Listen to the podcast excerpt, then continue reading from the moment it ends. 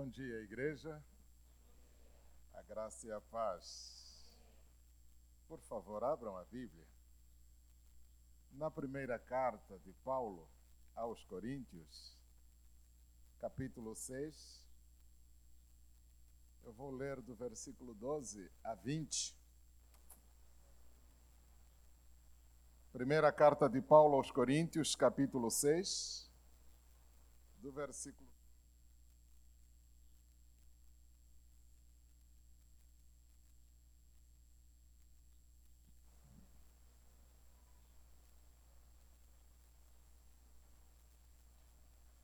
Na primeira carta de Paulo aos Coríntios, capítulo 6, o versículo 12 diz assim: Todas as coisas me são lícitas, mas nem todas convêm. Todas as coisas me são lícitas, mas eu não me deixarei dominar por nenhuma delas. Os alimentos são para o estômago e o estômago para o alimento. Mas Deus destruirá tanto este como aquele. Porém, o corpo não é para a impureza, mas para o Senhor e o Senhor para o corpo. Deus ressuscitou o Senhor e também nos ressuscitará a nós pelo seu poder. Não sabeis que os vossos corpos são membros de Cristo? E eu, porventura, tomaria os membros de Cristo e os faria membros de meretriz? Absolutamente não. Ou não sabeis que o homem que se une à prostituta forma um só corpo com ela. Porque, como diz, serão os dois uma só carne. Mas aquele que se une ao Senhor é um espírito com Ele. Fugir da impureza. Qualquer outro pecado que uma pessoa cometer é fora do corpo. Mas aquele que pratica a imoralidade peca contra o próprio corpo. Acaso não sabeis que o vosso corpo é santuário do Espírito Santo, que está em vós, o qual tende da parte de Deus e que não sós de vós mesmos? Porque fostes comprados por preço.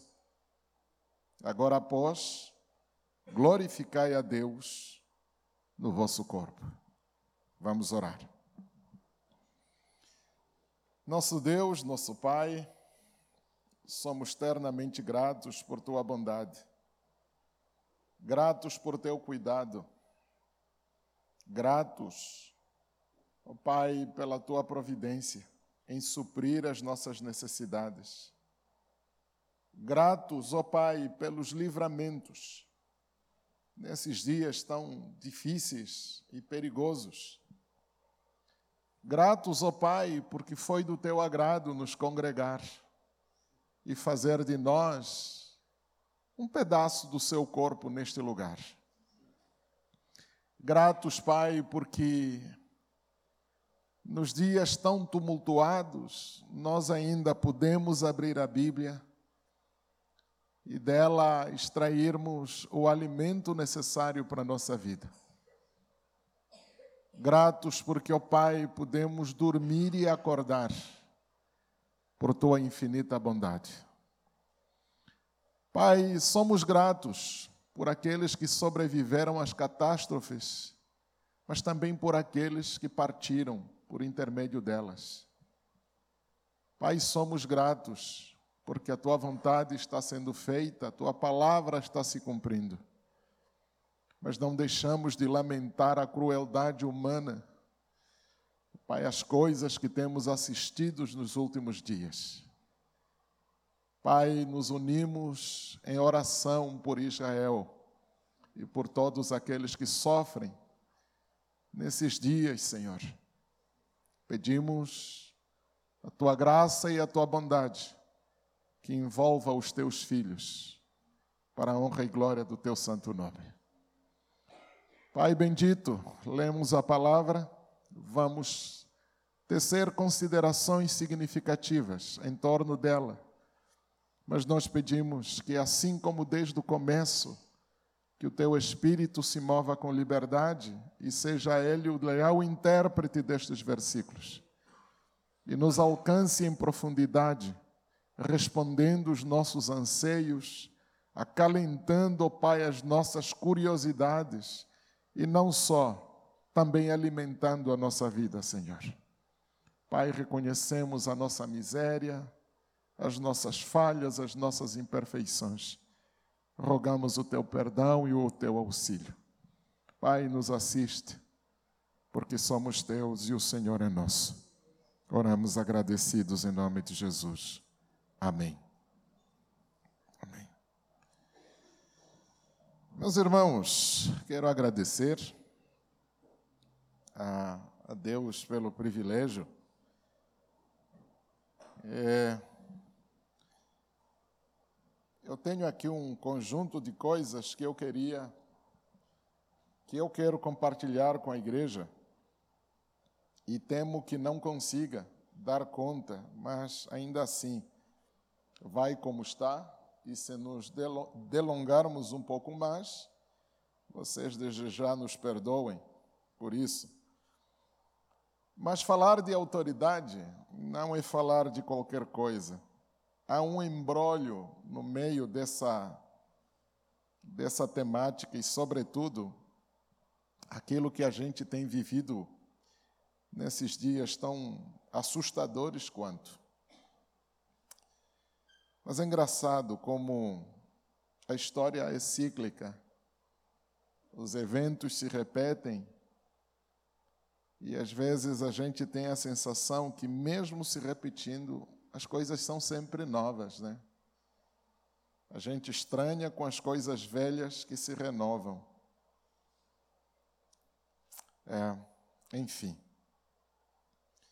Irmãos, eu vou começar e eu vou caminhar devagar, acreditando que se eu acelerar demais, talvez algumas coisas passem batidas. Mas eu quero começar por definições, das mais simples às mais complexas, talvez, para dar luz a essa temática que norteia o mês de outubro, autoridade. Se eu perguntasse para você o que é autoridade, o que é que você diria? As definições do Google são muito bonitinhas, mas elas não fogem muito daquilo que a gente encontra em qualquer dicionário popular. Às vezes acerta, mas outras vezes omite uma série de coisas que deixa as definições extremamente capengas. Se você perguntar ao Google o que é cultura, vai te dar uma definição com certeza capenga. A mesma coisa, se você perguntar o que é autoridade, vai te dar uma definição capenga. E não estou aqui preocupado com uma definição plena, completa. Não é essa a minha preocupação. A minha preocupação é encontrar o fundo, a raiz da autoridade. Porque se eu discernir esse fundo, depois eu posso definir do meu jeito, da maneira como eu quiser. Às vezes a dificuldade em definir alguma coisa é justamente porque nós não encontramos a raiz dela. Nós apegamos pela metade e achamos que aquela metade é tudo que ela define. Assim se faz com a cultura. Então você pergunta para o Google o que é cultura, ela pega a metade e te dá, e você se sente satisfeito com aquele pedacinho, acreditando que de fato é aquilo. Mas quando você pega a coisa na raiz, depois você define do jeito que você quiser, use as palavras que você quiser. O entendimento é outro.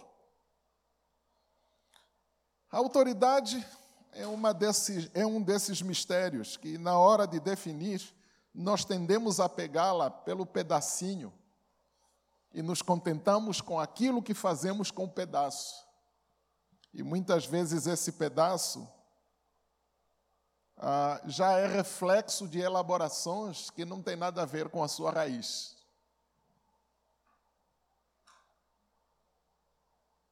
Mas para entendermos um pouquinho melhor essa coisa que a gente está chamando de autoridade, é imperativo que a gente não confunda algumas coisas. Primeiro, não confunda autoridade com poder. É a primeira coisa. Se você entender poder, você já está no bom caminho para entender autoridade. Mas se você não sabe o que é poder, é claro, é certeza que você nunca vai entender o que é autoridade. Poder, diria alguém, é a capacidade de agir racionalmente e intencionalmente dentro de limites da sua condição.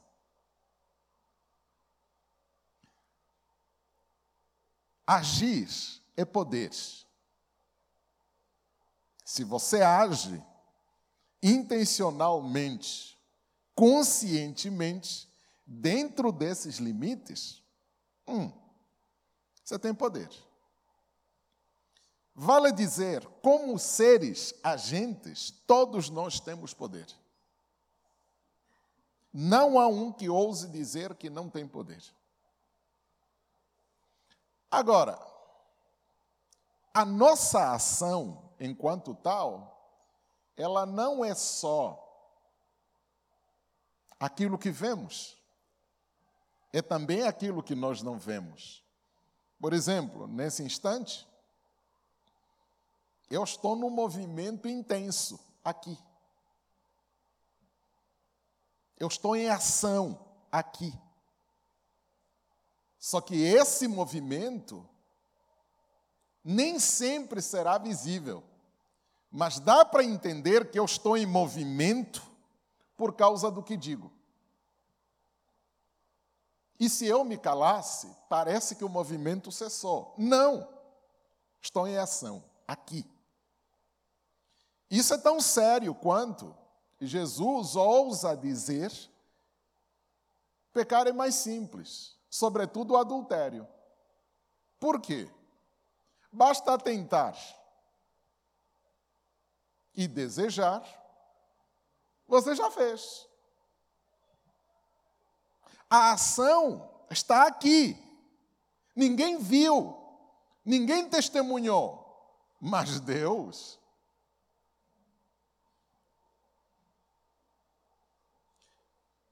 Nós temos poder e o poder nos está dado pela capacidade de agir. É claro que essa ação Primeiro, ela precisa reunir essas características, esses elementos. Ela precisa ser uma ação racional, ela precisa ser uma ação intencional e uma ação dentro das limitações da condição humana. Então, eu posso ir e vir, eu posso falar, eu posso brincar, eu posso, eu posso, eu posso, eu posso porque eu tenho poder, capacidade de agir. Só que aí a gente percebe que alguns podem mais do que os outros. Todos nós temos o mesmo poder? Não. Alguns podem mais e outros podem menos. Nesse sentido, nós aumentaríamos o grau de entendimento de poder. Poder passa a ser o conjunto de competências que uma pessoa tem em determinar as ações dos outros. Vou repetir. Poder é um conjunto de competências que alguns têm em determinar as ações dos outros. Ou seja, quando você consegue determinar o que o outro vai fazer e o outro submete-se, aí você pode um pouquinho mais do que os outros. E talvez esse seja o poder mais cobiçado, a capacidade de condicionar e determinar as ações alheias. Quando eu digo e os outros se submetem àquilo que eu digo. Quando eu falo e os outros fazem exatamente o que eu digo. Ai, mas como é, como é gostoso esse poder. Só que esse poder de determinar a ação alheia, ah, ela exige de nós alguns cuidados, porque esse não é um poder que se exerce com tranquilidade não é um poder que se faz de qualquer maneira. Esse é o tipo de poder que se faz a partir de controle. Eu preciso controlar aqueles que se submetem à minha palavra. E aqui começam, talvez, as dificuldades com o poder. Porque há necessidade de condicionar ou de controlar aqueles que são condicionados à nossa palavra. Porque nós somos seres livres. Ou nascemos para a liberdade. Fomos criados para sermos livres. No entanto, seres livres são incontroláveis. Seres livres são incontroláveis. Uhum. Então eu preciso criar mecanismos de controle para que, por intermédio de, os outros aprendam a baixar a cabeça quando eu digo A.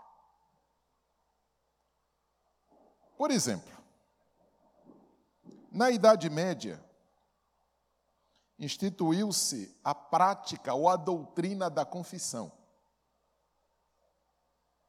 Ainda hoje, se você entrar numa igreja católica, você vai encontrar os confessionários. Tem os horários determinados, o padre entra lá no, de um lado e a, as pessoas entram do outro lado e vão confessando, e aí o padre determina as penitências ou os sacrifícios, ou seja lá o que for, para remir o sujeito dos seus pecados. Essa prática, ou essa doutrina, mostrou-se tão eficiente para a igreja controlar os membros, quanto isso transcendeu os limites da própria igreja. Quando a gente chega nos séculos XVIII, século XIX, quem está praticando a, a doutrina da confissão já não é a igreja, mas é o próprio Estado, por meio dos mais distintos mecanismos. Por que a doutrina da confissão deu controle absoluto às congregações da parte da igreja? Porque a partir do instante em que você abre o seu coração e me mostra os teus pecados, você está nas minhas Toda vez que eu precisar de você, você terá dificuldade de me dizer não. Porque o medo de que eu te ponha exposto acaba com a sua vida e com a sua reputação. Então a única saída que você tem é baixar a cabeça e se submeter àquele que tem os teus segredos na mão. E é engraçado que essa prática de controle, ela faz o imaginário coletivo, por exemplo, né, nós temos alguns políticos na arena brasileira, que são afoitas a, a Cuba. E aí, volta e meia iam para Cuba, nos anos 80, anos 90, iam para Cuba passar uns dias e aprender com os cubanos como é que se faz a revolução. Só que as duras penas eles descobriram alguma coisa que os cubanos fazem e não só os cubanos, porque nós aprendemos a fazer a mesma coisa, mas os cubanos ensinaram direitinho aos brasileiros. Os brasileiros ascendentes, aspirantes ao poder, chegavam lá, eram expostos a todo tipo de tentação. O que eles desejassem, os cubanos faziam. Mas enquanto faziam as suas os seus malabarismos imorais, o povo cubano filmando tudo. Quando a gente chega na década de 2000, 2010, os povos cubanos, ou os cubanos, começaram a exigir alguma coisa, porque esses caras acenderam. E aí a ideia era, meu amigo, faça o que a gente está te pedindo, porque a gente sabe o que você fez no verão passado. Entenderam ou não? é uma prática de vergar a vontade alheia à nossa vontade. Ah, a coisa é ainda mais assustadora nesse sentido, porque endossa-se a tudo isso o critério de imprimir no outro medo. Os russos não brincam, porque eles não têm a vida como sagrada, como nós entendemos. Mas eles praticaram isso de uma forma ainda mais radical, porque se você não se vergasse, eles te davam um copo d'água para saciar a sede. Você sacia a sede para nunca mais ter sede. Eles têm a prática do envenenamento. Então, é assustador. Ou você anda na linha, ou você vai receber um copinho d'água. Aí a sua vontade, ela verga-se à vontade daquele que pode fazê-lo. Pode apagar você, pode nadificar você. São apenas mecanismos que fazem com que alguns tenham mais poder outros tenham menos poder. Alguém certa feita disse que nós nos humanizamos depois que nós relativizamos o nosso instinto mais básico, o instinto da autopreservação, e passamos a encarar a vida não com medo de morrer, mas com audácia de que a morte é só uma vírgula que separa a vida da vida eterna. É engraçado que contam-se nos dedos as pessoas que conseguiram superar o instinto da autopreservação. A grande maioria vive animalizado porque vive apenas para autopreservar a vida. É engraçado que Jesus, quando convoca os seus discípulos, na convocatória existe o pressuposto de superação do instinto da autopreservação. Quem quiser vir após mim, negue a si mesmo, tome a cada dia a sua morte e Se você não superar o instinto da autopreservação, você não está pronto a seguir Jesus. Porque seguir o convite de Jesus não é um convite para você viver bem aqui. Na verdade, é o convite para você morrer aqui. e aí o, O próprio Jesus ainda vai adiante, ou o apóstolo Paulo vai adiante e diz: Olha, se você lançar a semente no solo e ela não morrer, ela não germina. Fazendo referência à ressurreição vindoura. Que se nós não morrermos aqui, não há ressurreição lá. E aí vai fazendo todas as tratativas necessárias a isso. Então, o primeiro poder é a capacidade de agir. Segundo poder é a competência de vergar a vontade dos outros à nossa. Na primeira definição, todos têm poder. Na segunda definição, alguns têm mais e os outros menos poder. A última definição que eu queria compartilhar com vocês é aquela segundo a qual poder é a capacidade de fazer da mentira verdade. E mesmo quando desmascarada, o mentiroso não cai no descrédito.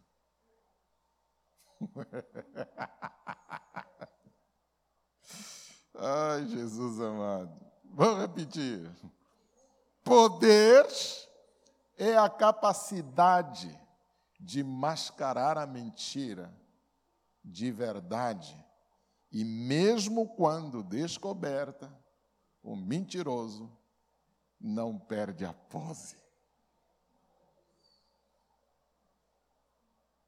Esse talvez é o escalão mais alto no processo de aquisição de mais poder. Para você ser extremamente poderoso, você precisa ser habilidoso em mentir. Não preciso nem entrar em muitos detalhes e chamar-lhes a atenção. Este poder não vem do alto, vem do inferno. Porque ninguém mascarou a mentira com a verdade melhor do que Satanás. O pior é que esse poder, ele é tão pernicioso, mas ao mesmo tempo é tão sombrio. Ele é viciante. É viciante. A televisão, o cinema, o teatro trouxeram isso com grandeza e de muitas formas. No entanto, parece que a gente não saca. Quem assistiu Guerra nas Estrelas há de lembrar que existia a força e a força. Menino! a força do lado negro. Qual era mais sedutora? Pergunte Skywalker, né? pergunte. É a capacidade de mascarar a verdade ou mascarar a mentira de verdade. Disseminá-la o máximo que você puder. E mesmo quando desmascarado, você não perde o prestígio. Eu estou tentando conhecer na arena política quem não pratica esse tipo de poder.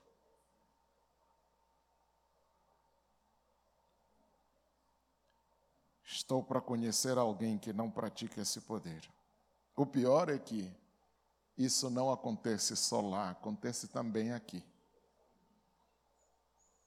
A gente mente para ter as pessoas à nossa volta. A gente engana para não perder o prestígio.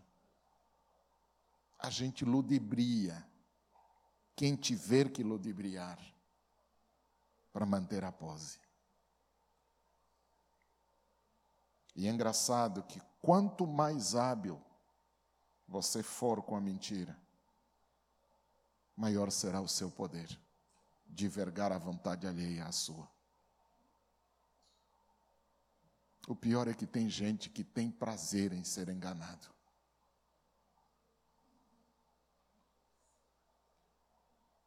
Eu não assisto mais TV, já fazem anos. Porque eu estou para ver um programa onde a verdade seja verdade.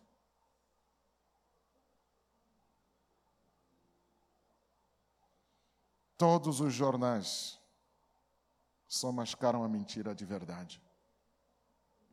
Quando não, eles até usam a verdade, mas não a verdade. Meias verdades. Como ensinou bem o pai dessa gente. Repita a mentira várias vezes, até que ela se torne verdade. É o lema adotada por essas mídias que fazem os nossos noticiários. Eles tomam um fato, constroem um discurso em cima do fato, mas elaboram um discurso de tal maneira que o fato desaparece e só sobra o discurso. As pessoas não conseguem relacionar o discurso ao fato. E mesmo quando confrontadas com o fato, elas precisam, elas preferem acreditar no discurso aos fatos. A psicologia tem um, um, um conceito muito específico para lidar com isso: dissonância cognitiva. É a doença da alma que te faz preferir o discurso aos fatos. Você está diante do evento. O evento não te diz nada, porque o discurso que foi elaborado é mais forte em você. E você nem sente dor desse conflito, porque o discurso nem sempre é condizente com o fato. Então, o nosso político de plantão vem a público dizendo: precisamos proteger as nossas girafas da Amazônia. E o pior é que tem gente que acredita que na Amazônia tem girafa.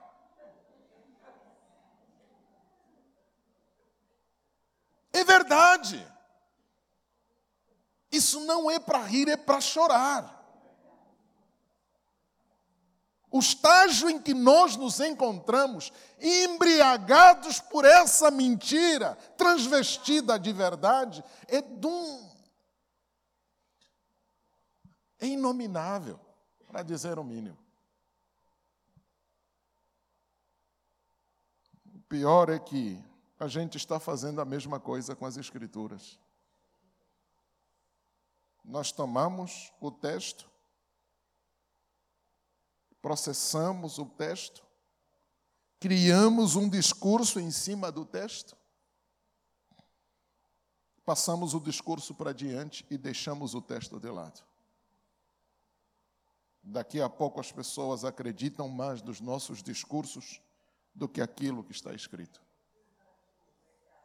E quando confrontadas com o texto, as pessoas preferem os discursos ao texto. Como é que eu, em sã consciência, pego no microfone, no púlpito de uma igreja, para dizer, irmãos, a Bíblia nunca disse que homossexualismo ou, ou homoafetividade não é pecado nós interpretamos mal o texto.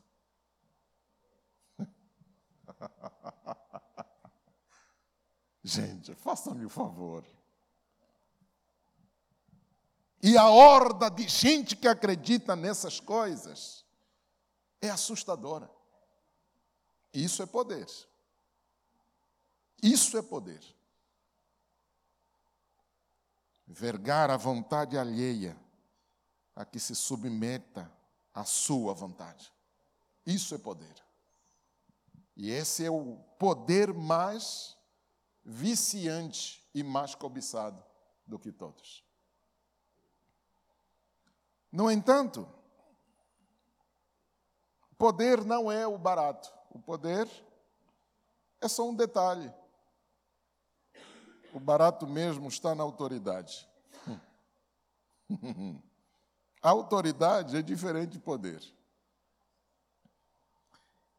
Tem muita gente com muito poder, mas com nenhuma autoridade. E tem pessoas com nenhum poder, mas muita autoridade. A autoridade vincula-se essencialmente aos limites da ação. A autoridade, em primeiro lugar, limita-se ou vincula-se aos limites da ação. Eu posso fazer? Pode. Mas você deve fazer? Ah, nem sempre. Poder, você pode. Mas esse poder conhece limites. É no limite da ação de quem pode que reside a autoridade. Logo, a autoridade está vinculado ao dever agir. Porque, embora eu possa agir, eu tenho poder para agir, esse agir deve estar circunscrito a certos limites. O fato de eu poder agir não me dá o direito de fazer o que eu quiser. Logo, a autoridade se vincula a ação a limites, porque traz à tona o dever. Eu preciso compreender também que a autoridade está intimamente vinculado ao valor da ação. Toda ação carrega consigo, carrega no seu bojo um valor moral. Você saiu de casa para a igreja. Isso é uma ação.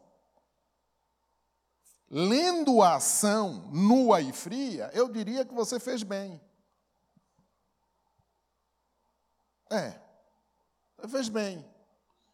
E até poderia espiritualizar. Não foi você que veio, foi o Espírito que te trouxe. certo? Eu poderia espiritualizar isso. Mas eu preciso entender por que você veio. Porque o valor não está na ação em si, mas nas causas da ação. Cadê o nosso Duquinha? O Duquinha saiu. Eu vou usar o Duquinha de propósito, é meu amigo, eu posso. Imagine o Duquinha veio à igreja. Veio à igreja porque se recusa a cuidar da vovó dela. Veio à igreja fugindo da vovó, que precisa de cuidados. A igreja vai aplaudir a sua vinda à igreja mas esta ação é por si só imoral. Porque enquanto vovó precisar do Duquinha, o culto não deve acontecer aqui, deve acontecer lá com a vovó.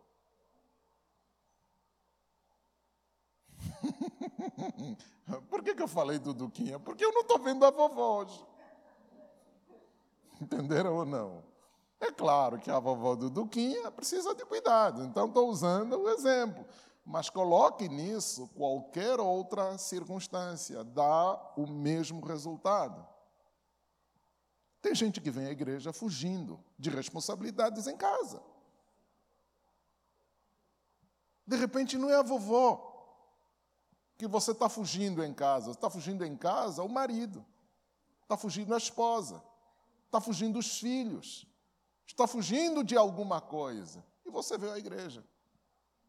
Se a tua presença aqui é fuga, meu irmão, por mais bonita que seja a ação, ela é imoral. É imoral. Deixa levar isso mais para cima. Por que, que você veio à igreja? Ah, vim à igreja para buscar a minha bênção. Meu irmão, era preferível que você ficasse em casa. Porque se Deus quisesse te abençoar, o lugar não tem nada a ver com a bênção. Então percebam, percebam que uma ação, ela pode ser boa para um e ruim para outro. O fundamento da ação tá, é que dá o caráter valorativo a ela. O que que legitima o que você faz? Nossa, pastor Elias prega bonito. Ah, você sabe por que, que eu prego?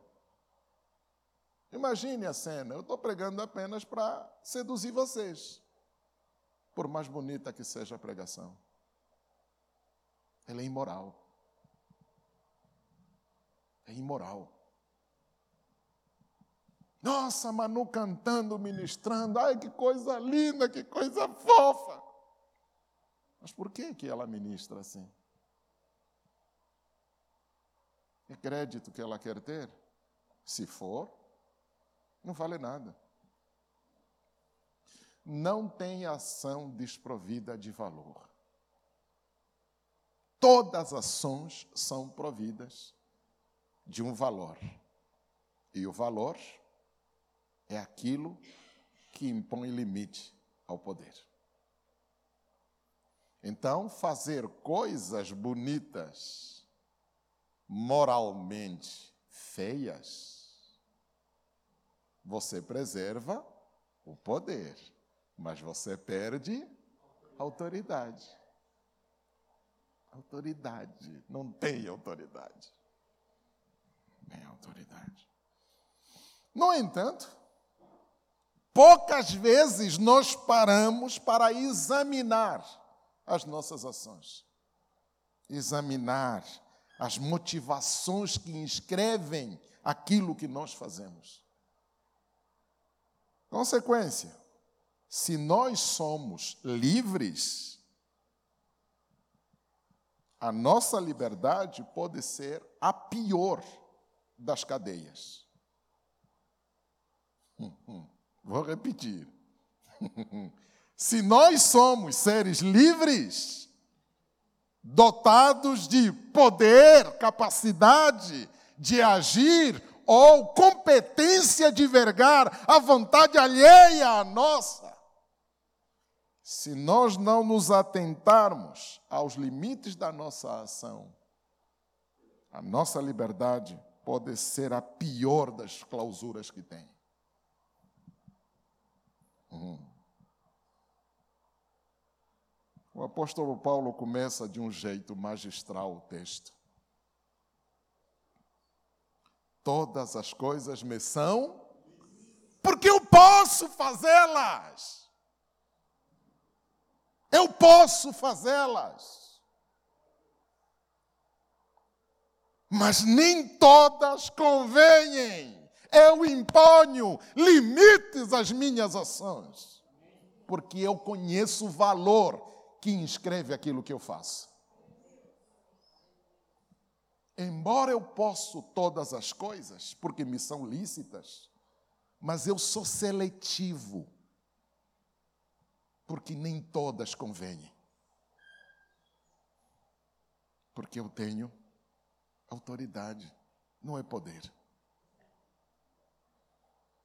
A coisa é ainda mais séria, na segunda parte do versículo: todas as coisas me são lícitas, mas não me deixarei dominar por nenhuma. Presta atenção. O apóstolo Paulo está dizendo que no uso da liberdade, eu posso me enclausurar nela. Eu posso me embriagar da liberdade e me aprisionar e nem perceber o xadrez dentro do qual eu estou.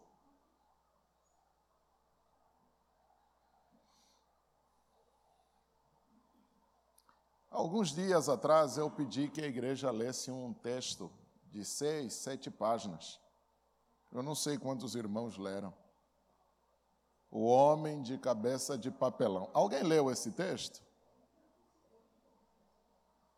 Igreja. Qual é? Igreja. O texto foi liberado no grupo da igreja, ninguém leu. Você leu? Leu. Ah, tem uns gatos pingados que leram. Ah, tá bom. Tá bom. Mas, meus irmãos, eu queria muito que vocês lessem o texto. Tem muita gente criada por Deus com uma cabeça genial, mas por contingências do modelo de sociedade em que nos encontramos, viram-se forçados a trocarem a cabeça genial por uma cabeça de papelão para terem sucesso. A experiência de Antenor é a experiência de muita, mas muita gente na sociedade brasileira. Não percam esse texto. Hoje eu queria propor que vocês lessem outro texto. Já perceberam que o pastor gosta de ler, né? Tudo bem. Eu vou propor outro texto. Mas esse é um texto bem mais simples de ler, é bem mais tranquilo. Em casa, quando você estiver de boa, depois do almoço, ao palitar a, os dentes, da sobremesa, né? Enquanto comer a sobremesa do palito, né? Eu te peço que leia os dez mandamentos do socialismo. Os dez mandamentos do socialismo. É um texto que não dá uma página, duas páginas. É simples. Como é que os idealizadores do socialismo conceberam o caminho do progresso a partir de dez mandamentos. Isso é uma cópia taxativa do que nós aprendemos na igreja. A igreja, nós temos dez mandamentos que Moisés, lá no livro de Êxodo, capítulo 20, a gente lê os dez mandamentos bonitinhos. O socialismo, para fundamentar o progresso e a revolução, criou os dez mandamentos. Se alguém localizou, disponibilize o texto no grupo da igreja e leiam o que está lá escrito. Eu vou resumir tudo numa só palavra. Corrompa as pessoas, dando-lhes liberdade. Corrompa as pessoas, dando-lhes liberdade. A ideia é te afogar na sua própria liberdade. Você pode tudo. Não há nada que te limite.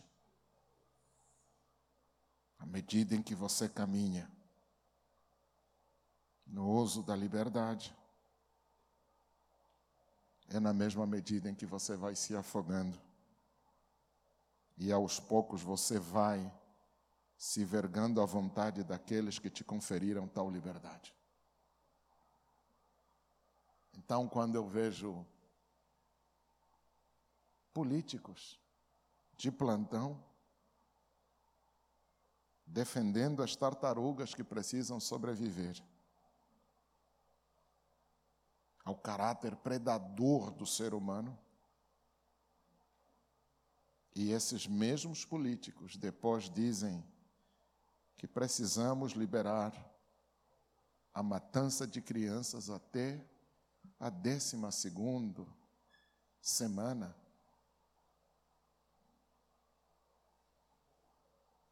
E ainda com um slogan bem bonitinho. Meu corpo, as regras.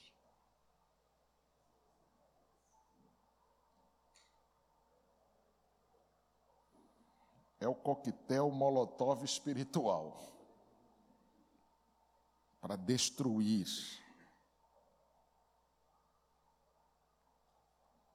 Eu fico assustado. Eu trabalho na Paulista, bem pertinho da Paulista. Na verdade, na Augusta, na Rua Augusta.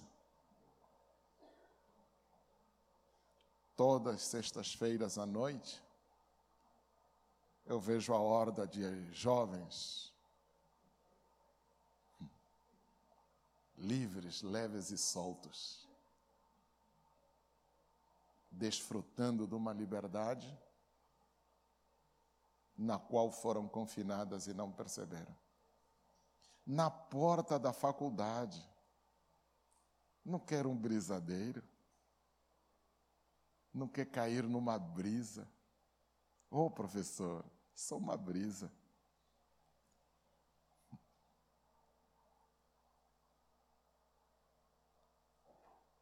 Todas as coisas me são lícitas, mas não me deixarei dominar por nenhuma delas.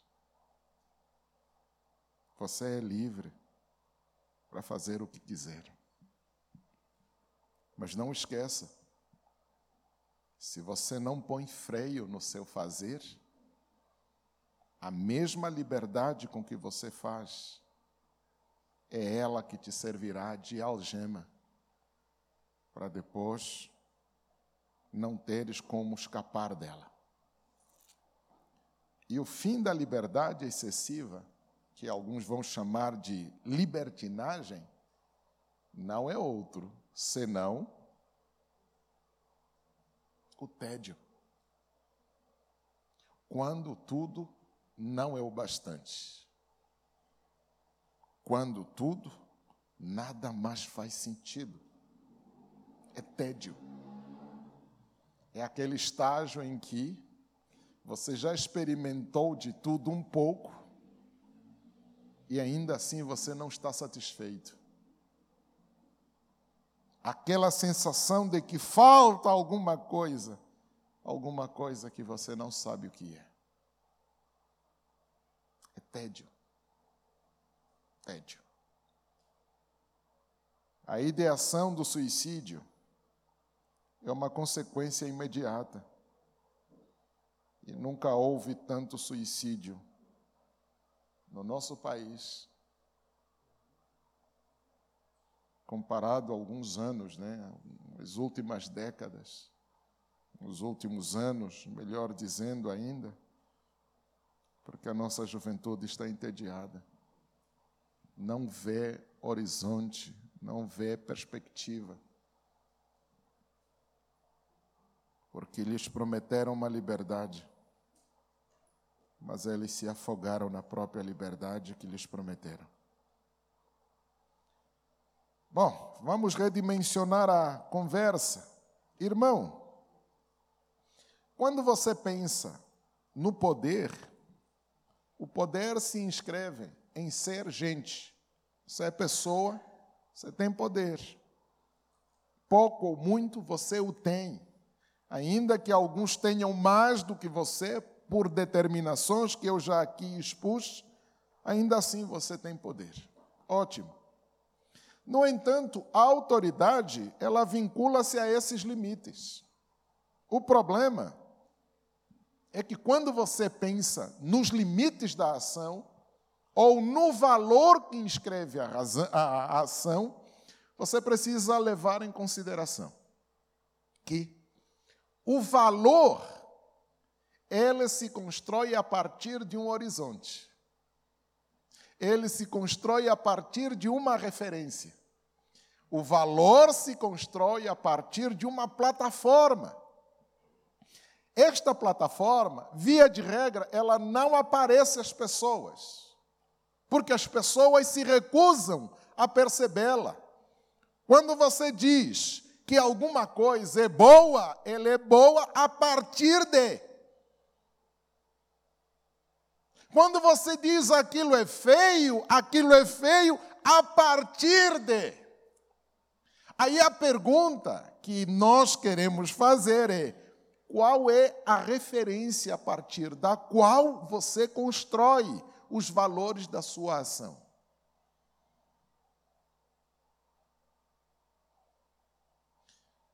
Talvez seja a coisa menos interessante para você. Mas deixa lhe dizer, eu tenho mais notícias, se esse é o seu raciocínio. Porque o horizonte que dá valor, que te possibilita valorar as ações, é o ingrediente mais importante da sua vida. Como dizia o. É, esqueci o nome. É o ingrediente secreto da existência.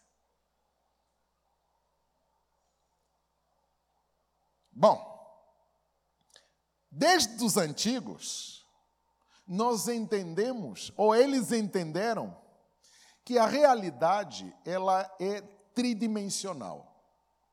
Mas essa, essas três dimensões não tem nada a ver com o espaço, tá?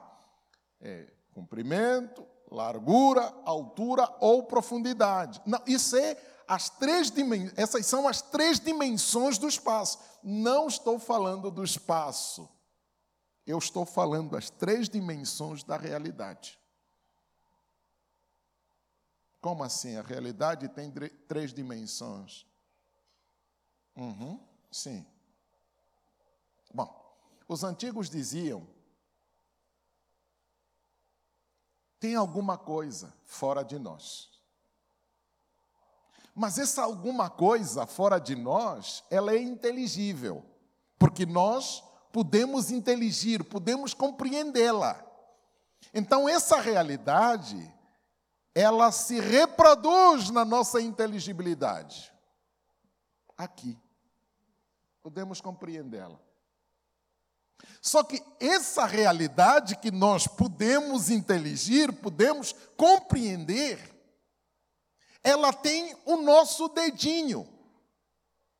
Porque na realidade nós temos a realidade natural e a realidade cultural. As plantas, as montanhas, os rios, os mares, são uma realidade natural, não tem nada a ver comigo. Mas eu posso botar a mão nisso e recriar. Aí eu crio a realidade cultural. As roupas, os carros, as casas, as estradas, os aviões, realidade cultural. Só que, por princípio, a gente compreende que a realidade cultural é uma cópia da nossa criatividade, da nossa inteligência. Uhum. Porque antes de serem, elas foram pensadas. Do pensamento viraram projeto, dos projetos ganharam materialidade. Então a cultura é só reflexo do modo como nós pensamos. Se o que está aqui fora, culturalmente falando, é uma cópia do que está aqui dentro, aí vem aquela pergunta que não quer calar. Tudo isso é cópia de que realidade?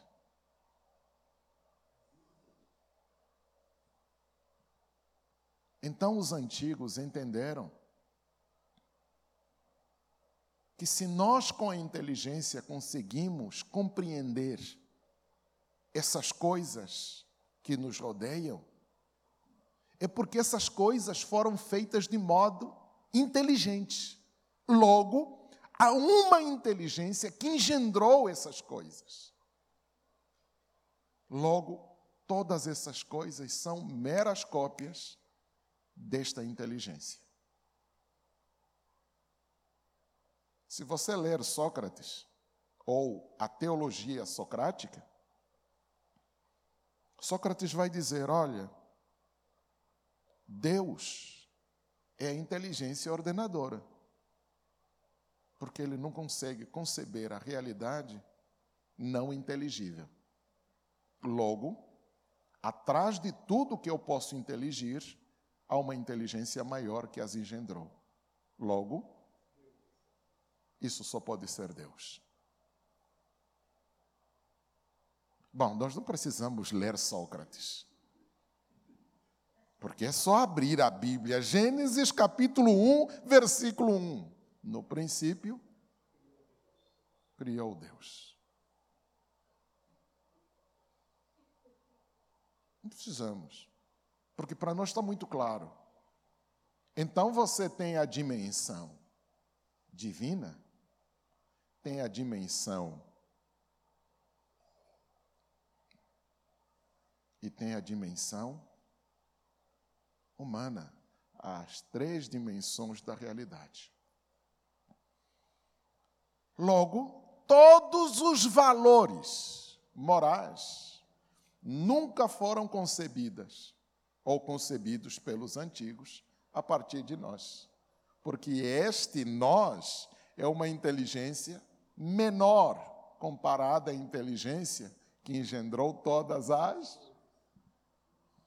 Pastor, onde é que você quer chegar com essas coisas? Só preste atenção.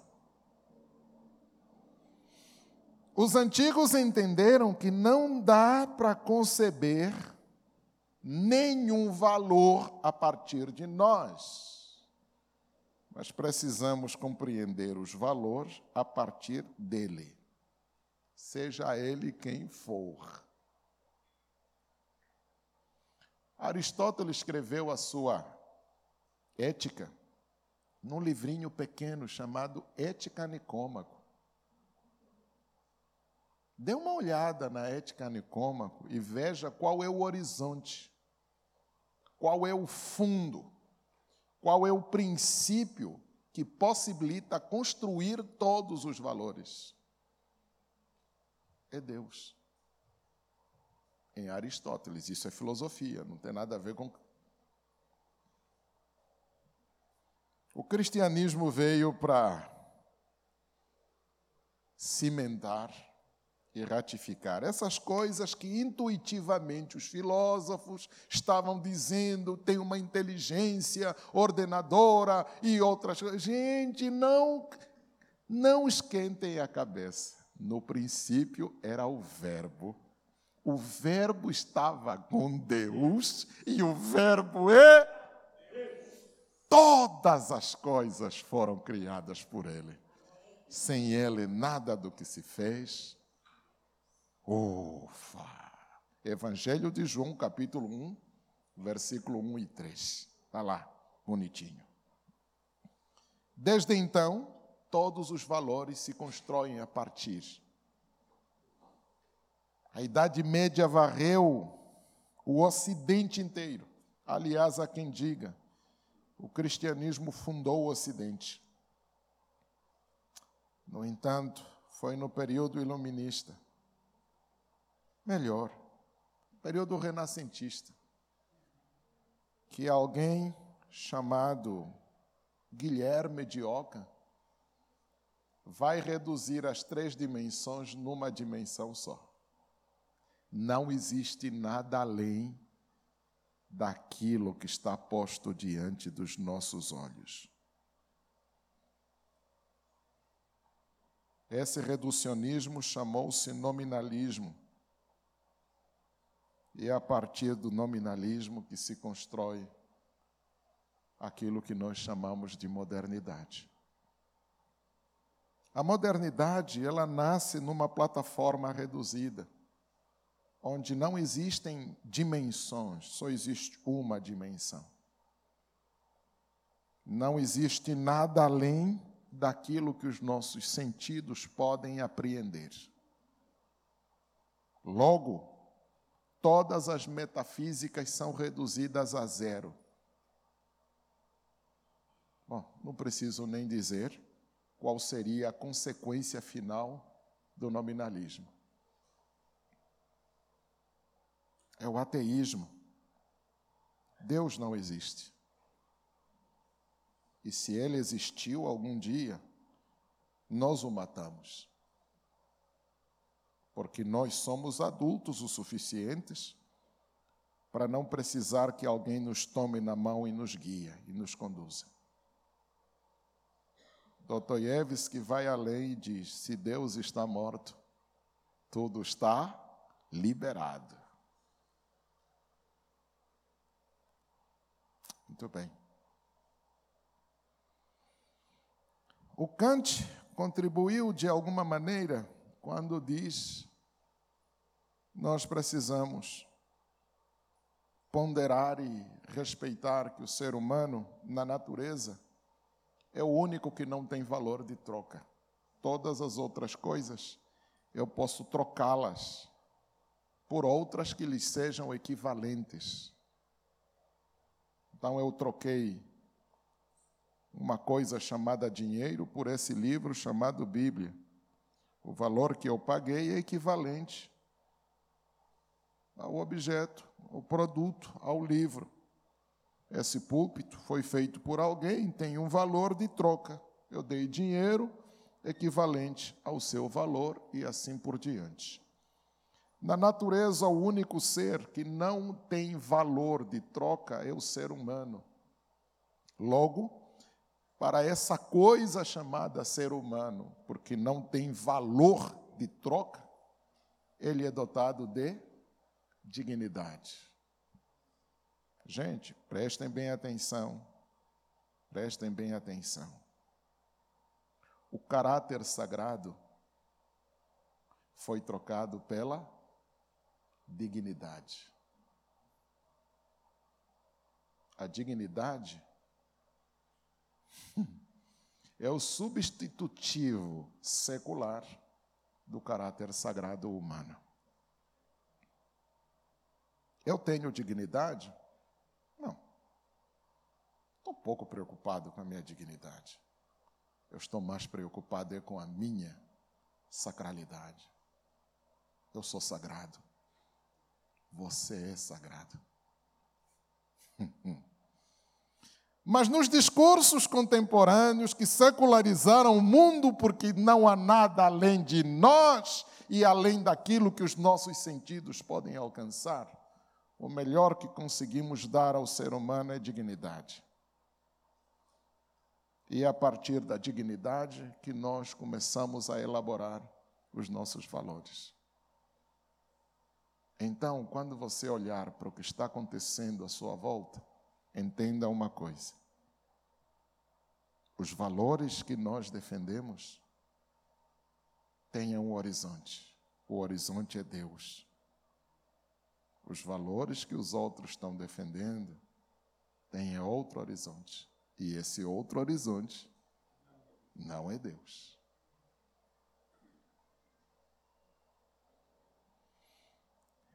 Então, tem gente que professa a nossa fé, afirma e bate no peito dizendo que é cristão, e que, para os devidos efeitos, aquilo que dá valor às suas ações não é Deus. Essa é a grande arapuca na qual todos nós fomos jogados. O problema é que alguns ainda não despertaram. Deixa eu lhe dizer uma coisa. Para eu defender o assassinato de crianças na barriga da mãe, eu preciso suprimir o caráter sagrado da vida. Porque isso só vai fazer sentido se aquele conjunto de células que estão ganhando forma forem apenas células e nada mais do que isso. Ah, mas temos que olhar para a dignidade do indefeso. Meu irmão, não é dignidade o caráter sagrado dela que vocês estão negando. Esse fundamento, por melhor que ele pareça, não é nosso. Por isso, eu li com cuidado o seguinte: Acaso não sabeis que o vosso corpo é santuário do Espírito Santo?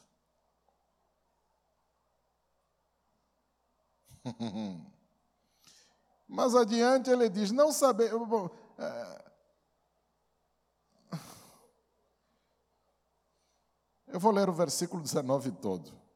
Acaso não sabeis que o vosso corpo é santuário do Espírito Santo, que está em vós, o qual tende da parte de Deus, e que não sós de vós mesmos. O caráter sagrado nos torna alheios. Nós não somos de nós, nós somos de alguém. Ah, mas a criança foi concebida de um estupro, por isso ela pode ser sacrificada. Quem foi que disse?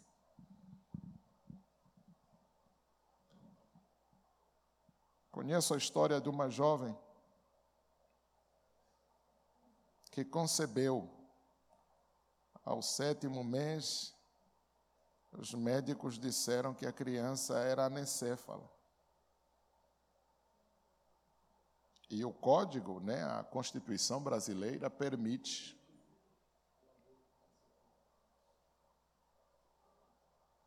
E todo mundo faz. A maior tranquilidade. Essa jovem disse: não. Não importa quanto tempo a criança viva. Eu quero, eu quero tê-la no meu colo. Se o Senhor a deu, que o Senhor a tire do meu colo.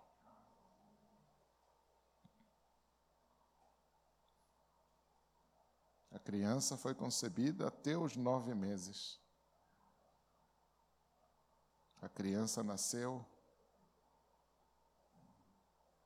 esteve no colo da mãe, três horinhas depois faleceu.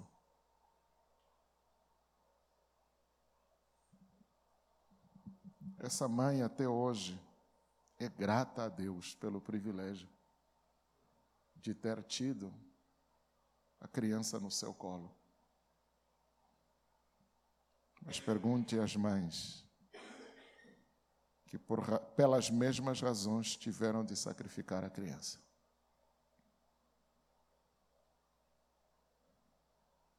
Abortar é fácil. Tirar a vida de alguém é fácil, porque nós somos frágeis. O problema não é você tirar a vida de alguém. O problema é tirá-la por quê? Por que tirá-la? Qual é o horizonte a partir do qual você valora a ação de tirá-la.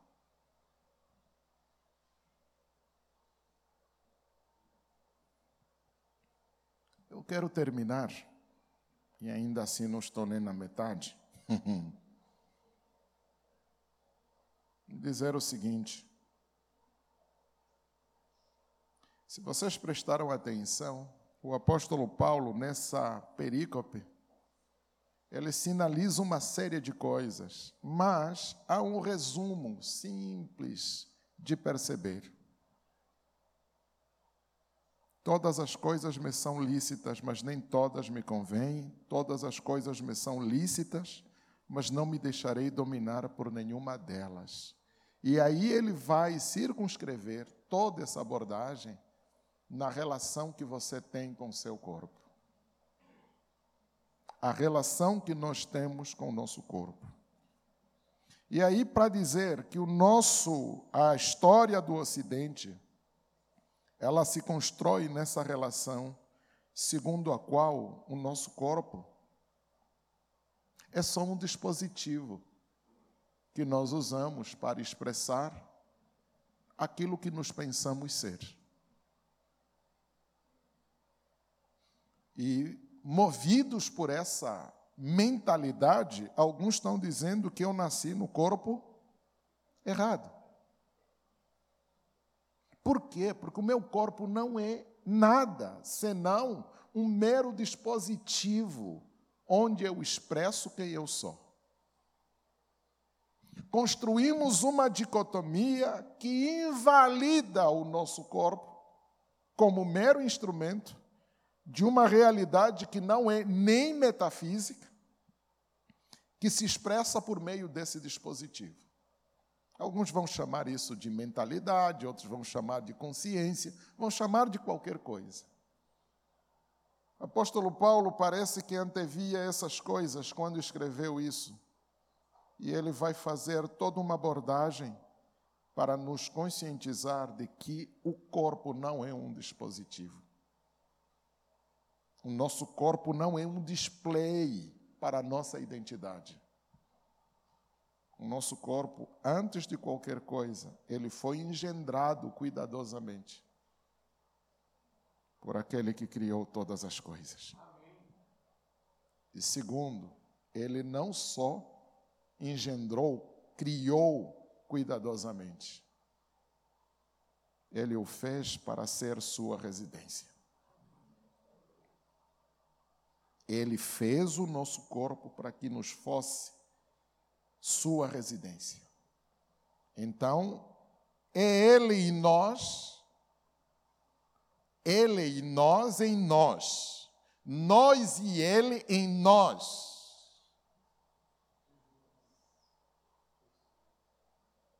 Tem um livro que não fez muito sucesso nas bancas de dos grandes best-sellers, né? do mesmo autor que escreveu A Cabana. A Cabana fez sucesso, virou best-seller, virou filme, virou uma série de coisas, teatro, enfim. Mas esse mesmo autor escreveu um outro texto cujo título é A Travessia. Eu não sei se vocês leram A Travessia. Se você não leu, não vou dar spoiler eu vou te convidar. Na hora que sobrar um, um troquinho das suas compras, localize esse texto. É baratinho, deve estar aí na faixa de 18, 20, não mais do que 25 reais. Porque não faz tanto sucesso assim. Compre esse texto e dê uma lida. O que é a travessia? Talvez é a melhor ilustração que eu li a respeito desse Deus em nós, conosco, e nós com Deus em nós. Esse caráter sagrado, ele é sagrado não só porque ele nos criou a sua imagem e semelhança, mas somos sagrados porque ele fez de nós sua habitação. No mundo não são os lugares sagrados, no mundo são sagrados os lugares onde o santo faz morada. Aleluia. Moisés, tire as sandálias dos pés, porque a terra em que tu estás é santa. Santa por quê? Porque a terra não é santa porque eu estou aqui. Logo, se Ele nos fez para sermos habitação dEle, santuário dele. Não faça de você qualquer coisa. Aquelas discussões velhas. Pastor, eu posso pôr quantos piercing? Quantas tatuagens eu posso fazer? Meu irmão, eu não tenho nada a ver com o que você quer fazer. Eu só queria que você lembrasse que a sua ação tem valor. Qual é o valor desta ação? E qual é o horizonte a partir do qual, do qual você constrói esse valor? Quer comais, quer bebais, ou façais qualquer outra coisa, fazei tudo para. Não, essa, esse Deus que está apenas além de nós. É verdade que Ele está além de nós, mas Ele também está entre nós. Melhor ainda, Ele também está dentro de nós.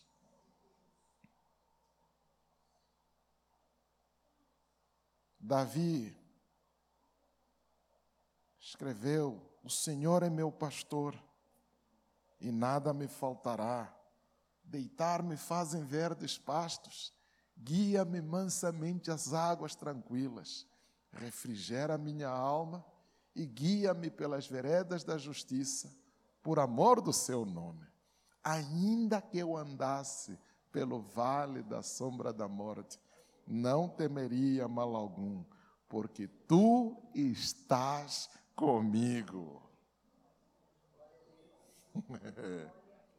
porque tu estás comigo. Esse estar comigo não é estar lado a lado. Porque no Salmo 53 ele ora e diz: Senhor, não retires de mim o teu Espírito Santo. Não somos mero conjunto de células lançadas no mundo para existir. Nós somos a expressão viva de quem Deus é. Portanto, quando eu tiver de pensar na autoridade, lembre-se que a autoridade é, é essa síntese de ser residência, santuário dele. E nele realizamos o que ele manda. É isso que nos faz autoridades. É isso que nos faz autoridades. Ninguém é melhor ou pior do que ninguém, desde que você viva tal e qual. Eu tive uma professora chamada Maria Carolina, estatura média, magra, fina, muito fina, muito fina, em todos os sentidos. Ela era extremamente delicada branquinha, branquinha, parece porcelana. As veias no rosto você vê. Delicada de tudo. Nunca vi essa professora andar rápido. E nunca vi essa professora levantar a voz.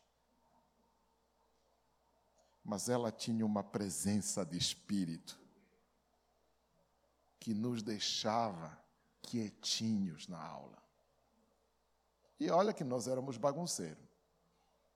Sala de filosofia, ninguém para quieto, né? Todo mundo fala, todo mundo sabe tudo, todo na aula dela todo mundo quietinho.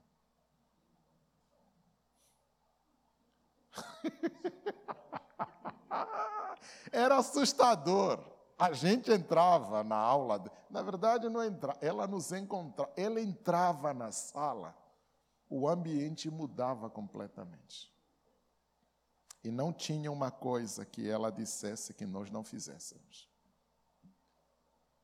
No final de cada aula, ela sempre fazia avaliação. Qual era a avaliação? Você tinha que responder três perguntas. Primeira pergunta: faça o resumo da aula de hoje. Segunda pergunta: o que foi mais importante para você da aula? Terceira e última pergunta: o que que você leva para sua vida para casa? Era terrível. Professora Maria Carolina, com muita saudade dessa senhora. Começava a aula, você não tinha coragem de se desconectar com o que ela estava ensinando. E muitas vezes sentadinha, não levantava a voz. Mas só de lembrar que no final da aula você tem três perguntas para responder, você vai anotando, vai anotando para não ter que repetir o que o colega disse. Se você repetisse alguma coisa que o colega disse, ela mandava falar de novo. Repita. Repita. Professora Maria Carolina, ela não só tinha poder sobre nós, mas ela tinha autoridade.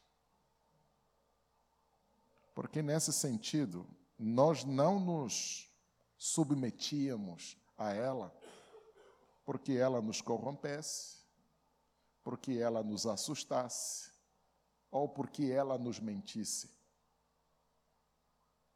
Ela exercia esse poder sobre nós porque nela nós vínhamos um ser humano de verdade. E isso era encantador nela. Era um ser humano de verdade que nós víamos à nossa frente. Por isso a gente ficava quieto. E a nossa quietude, ao mesmo tempo, era encanto. Nos encantávamos com aquela figura.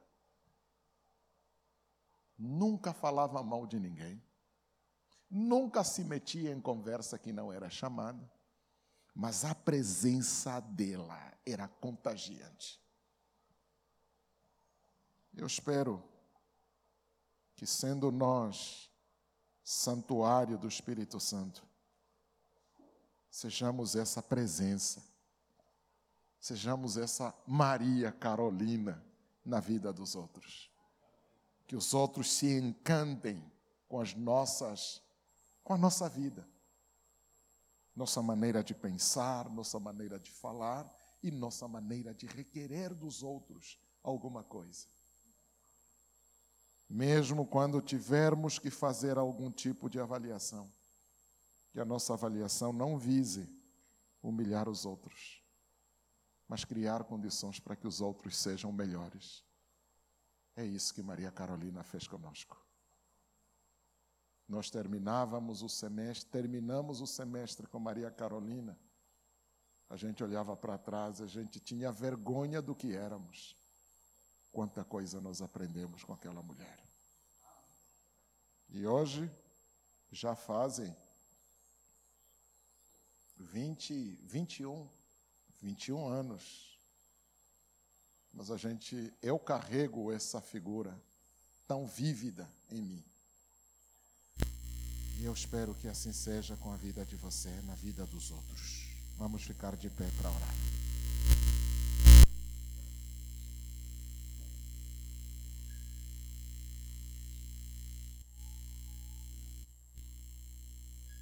Por favor, feche os olhos. E lhe peço encarecidamente, antes de orar, com os olhos fechados, você pensasse só um pouquinho a questão da autoridade ela envolve uma série de coisas que nós só pincelamos algumas delas. Mas se nos debruçarmos, tem muito mais a ser dito em torno de. Mas o resumo de tudo isso é: não confunda poder com autoridade. Muita gente tem poder, e muito poder, mas não tem autoridade nenhuma. E fazer uso do poder para impor a sua vontade, isso não é autoridade, é autoritarismo. Pessoas dotadas de autoridade, elas não gritam, elas não falam grosso, elas não intimidam. As pessoas se deixam conduzir por elas de livre e espontânea vontade.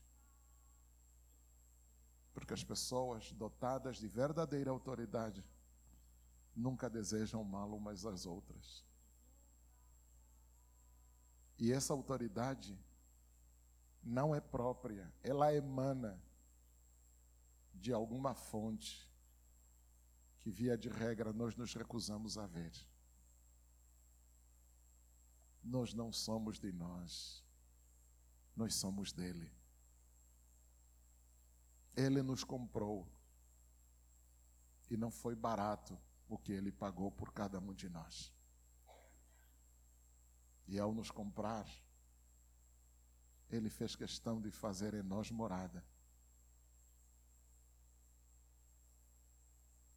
Para nos assistir nas nossas fraquezas. Para nos assistir nas nossas limitações. Para nos acudir da nossa pequenez. Para nos livrar da maldade que o pecado engendrou em nós e nos ajudar a sermos o que Ele é. Nos ajudar a nos tornarmos naquilo que Ele deseja que sejamos. Resistir ao Espírito é um pecado clássico que nos afasta e o afasta de nós. Alguns chegaram ao ponto de fechá-lo do lado de fora da própria vida. E do lado de fora, ele diz: Eis que estou à porta e bato. Se alguém ouvir a minha voz, abrir a porta, entrarei nele e com ele cearei. O Senhor quer cear conosco, em nós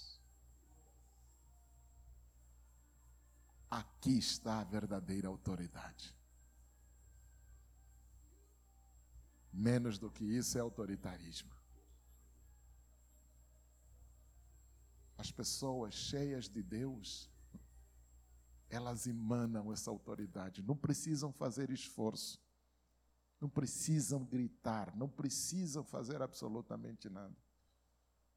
É uma presença contagiante é uma presença luminosa, é uma presença que nos cativa, é uma presença que nos atrai.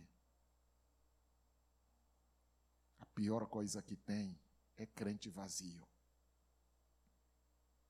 É uma vergonha, é uma lástima. Pai bendito, abençoe a tua igreja. Abençoe o seu povo, Senhor. Faça de nós o que parecer bem aos teus olhos, porque verdadeiramente somos teus e o Senhor é nosso. O Senhor nos comprou por um preço que jamais pagaremos. Somos teus. Leve-nos até a casa do Pai, porque lá sim, lá descansaremos. Pai, abençoe o nosso domingo, conserve a tua palavra em nós e nos lembre dela todos os dias, para que a possamos cumprir. Em nome de Jesus. Amém.